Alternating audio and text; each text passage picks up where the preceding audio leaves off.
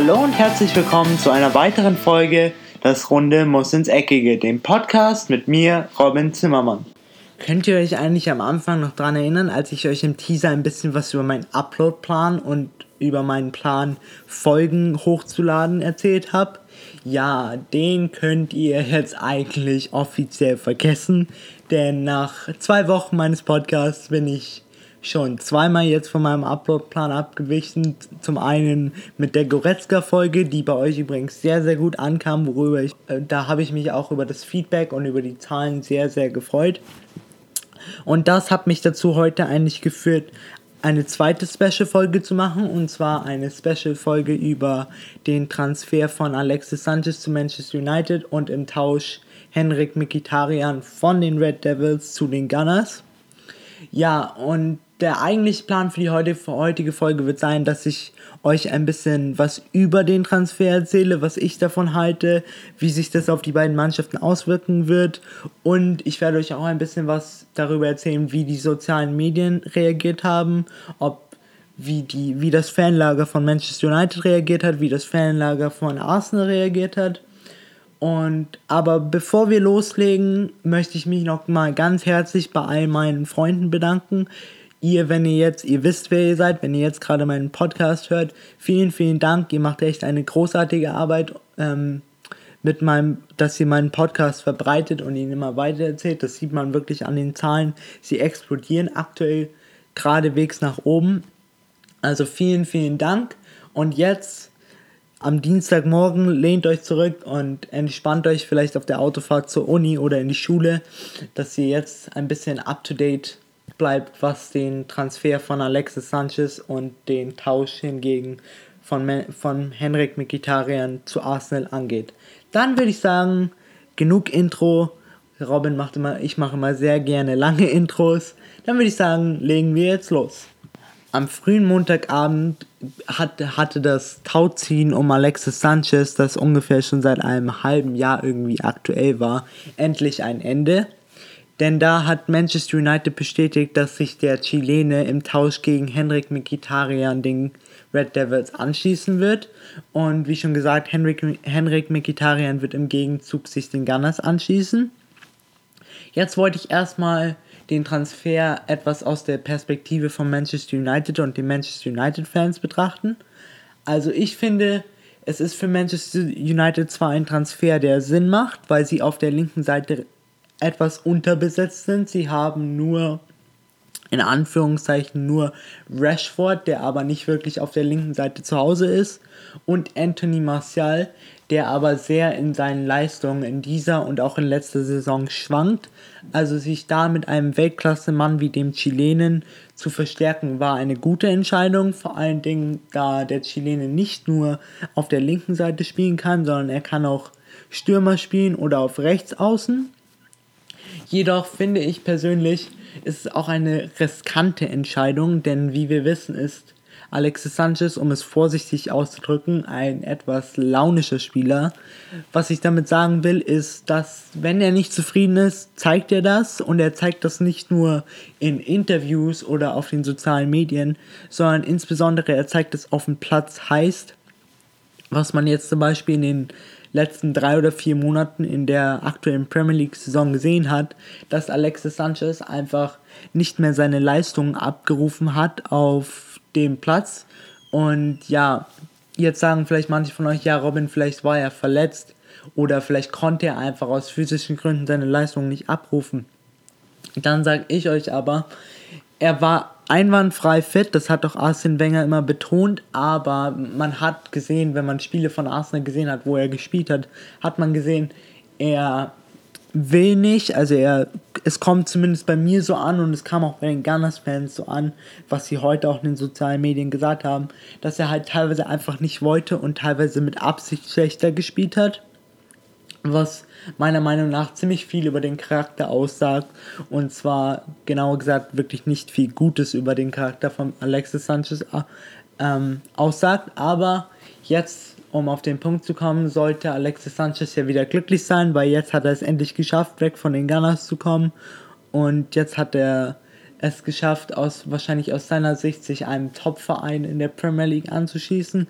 Und da muss ich ihm jedoch recht geben, weil der Schritt an sich war ein guter Schritt für ihn, denn ich weiß, er will auf jeden Fall Titel gewinnen in England.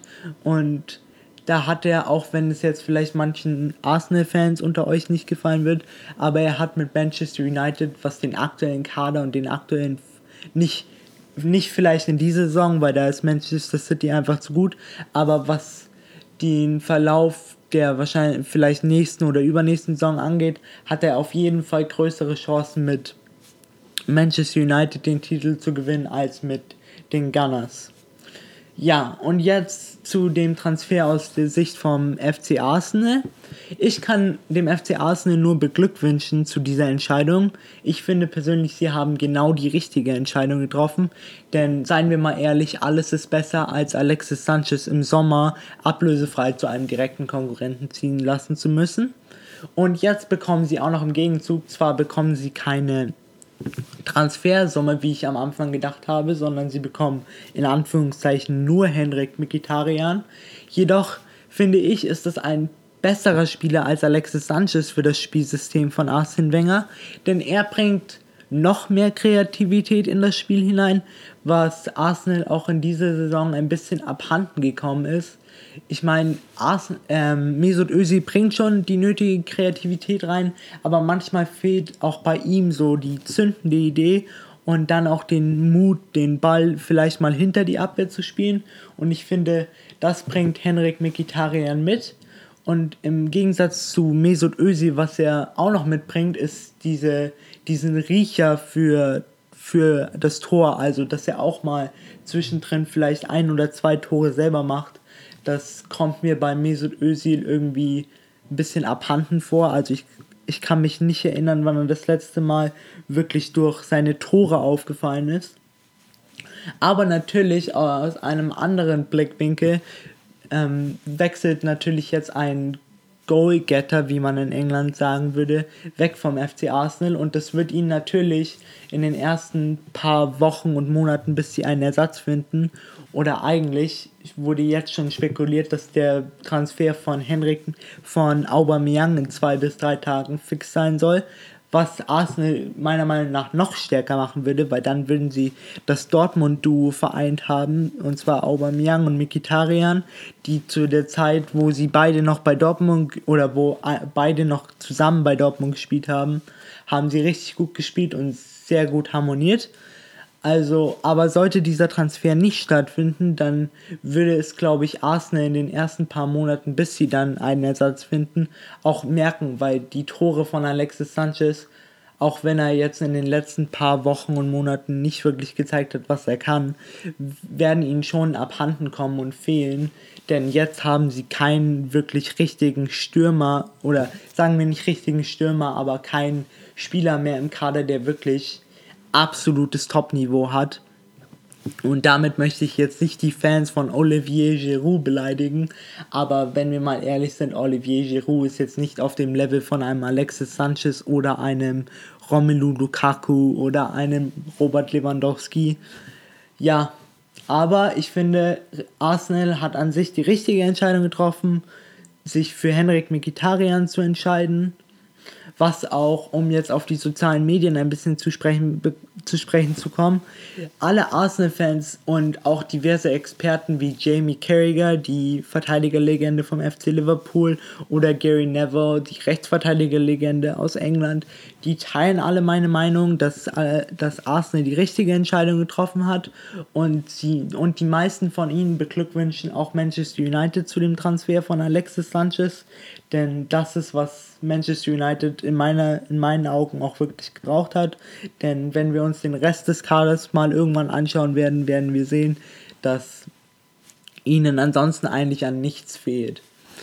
Doch auch manche Experten, unter anderem mal wieder Jamie Carragher, haben auch ihr Bedenken daran geäußert, dass mh, hm, vielleicht, vielleicht Arsenal sich zwar für den richtigen Spieler entschieden hat, aber auf lange Sicht nicht wirklich für die richtige Position oder ganz extrem zu sprechen, nicht für den richtigen Spieler. Ich weiß, ich widerspreche mich jetzt gerade in einem Satz, aber wenn ich ein bisschen mehr jetzt drauf eingehen werde, wird es Sinn machen.